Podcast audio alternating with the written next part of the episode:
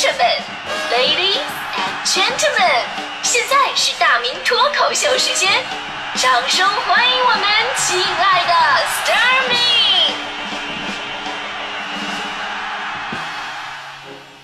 好，欢迎各位来到今天的大明脱口秀，我是大明。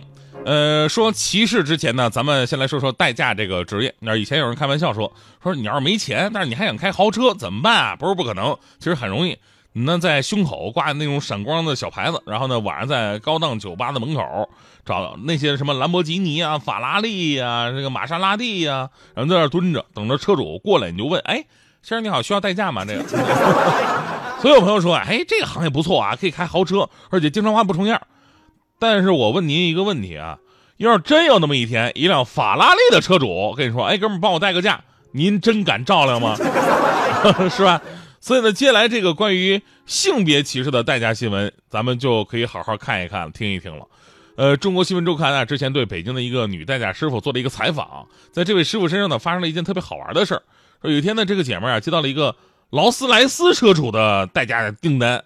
结果呢？过了一会儿啊，这豪车车主竟然因为质疑女代驾的能力而选择了取消，啊，可能在他的脑海当中对女司机吧，他有点偏见，啊，心想这我这劳斯莱斯，万一我碰到个手潮的，那不就完了吗？亏大发了。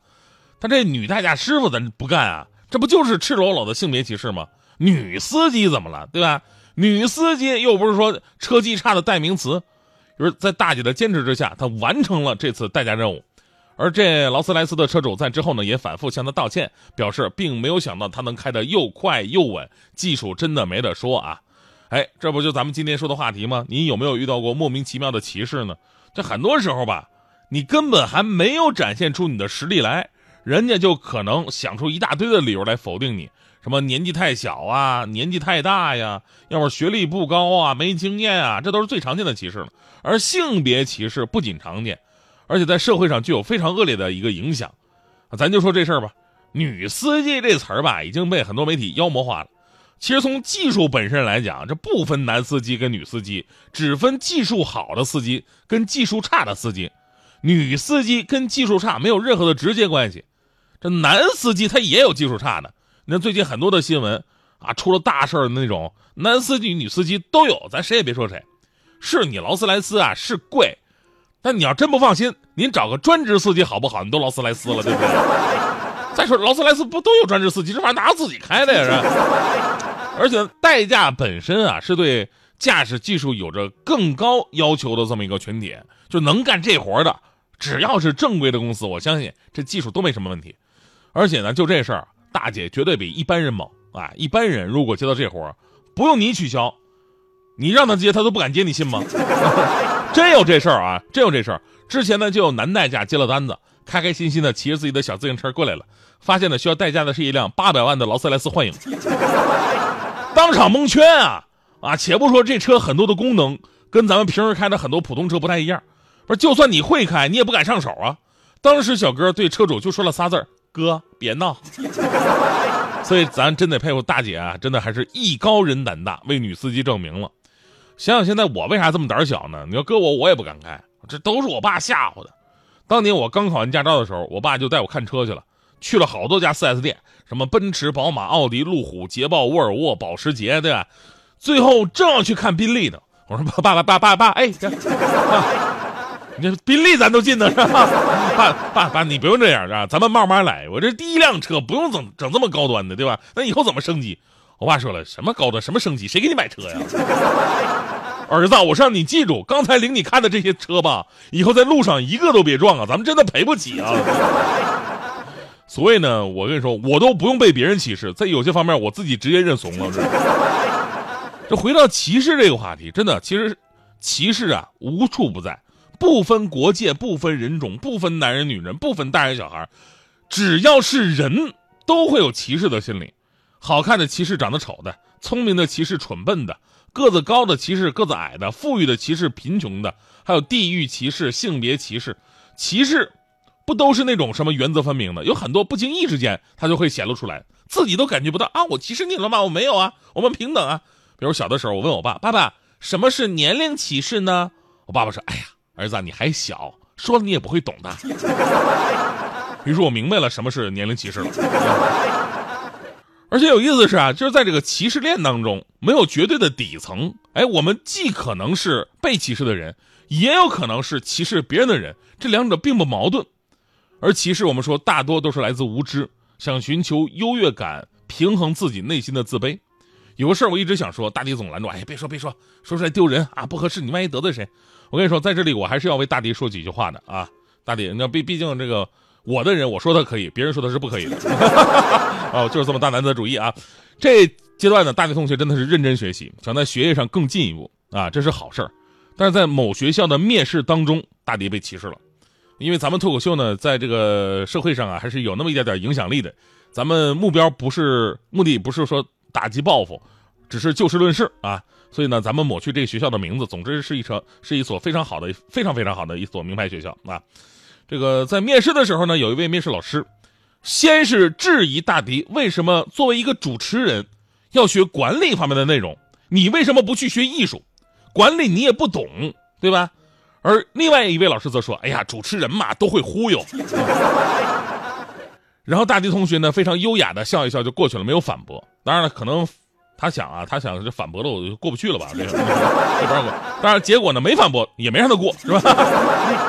我这要搁我，我这批，我我当然我也不能怎么样啊！我要保持优雅，这我不能向他们学习。我我我只会问老师一个问题，我说：你们确定你们问的这个问题代表你们学校的水平吗？对吧？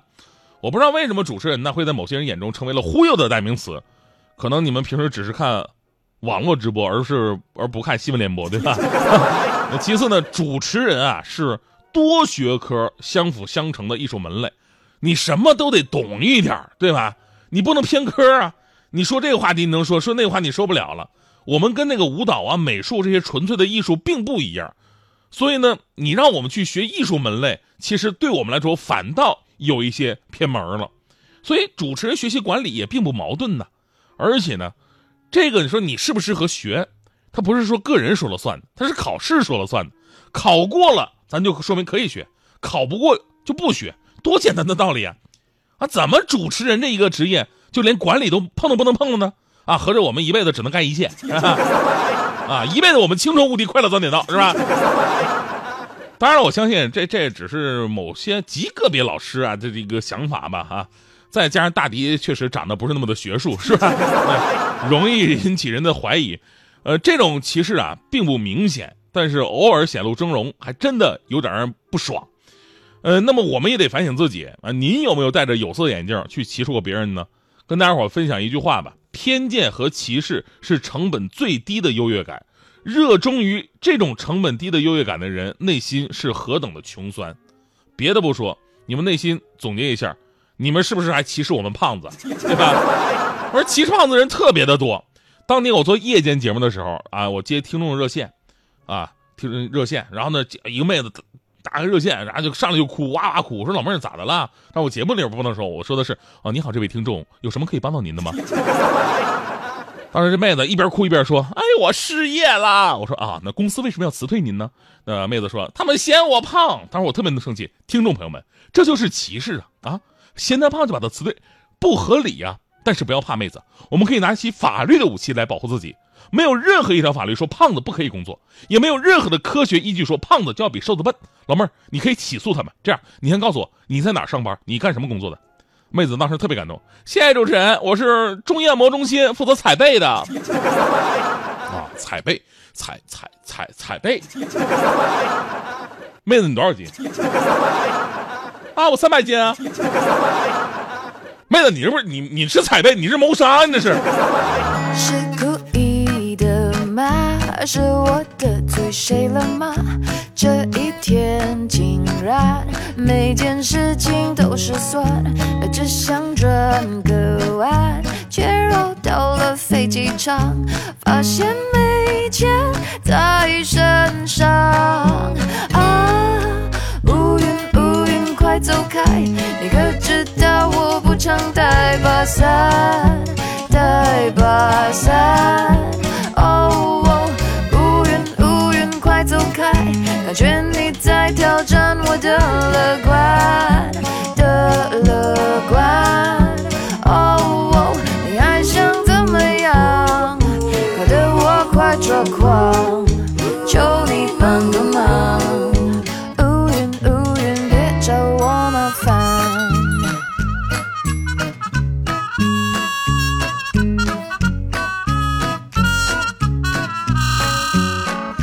是注定？我穿上了白衬衫，那一杯咖啡偏在我身上倒翻，不如跑一趟，商店它却刚打烊，妙不可言的下场啊！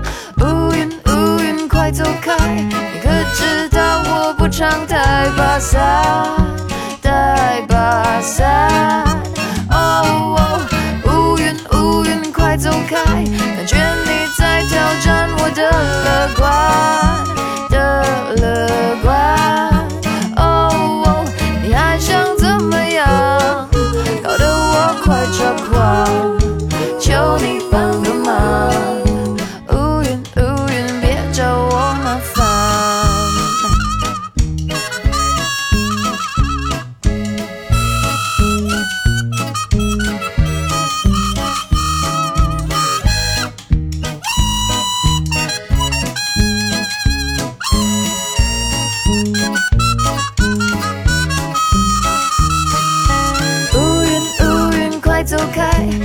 知道我不常带把伞，带把伞。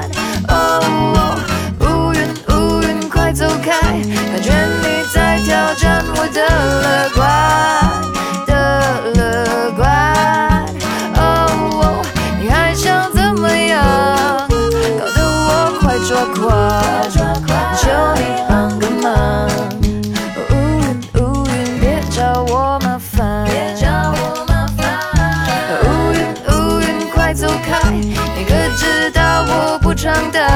带把伞，带把伞。啊乌云乌云，快走开！感觉你在挑战我的乐观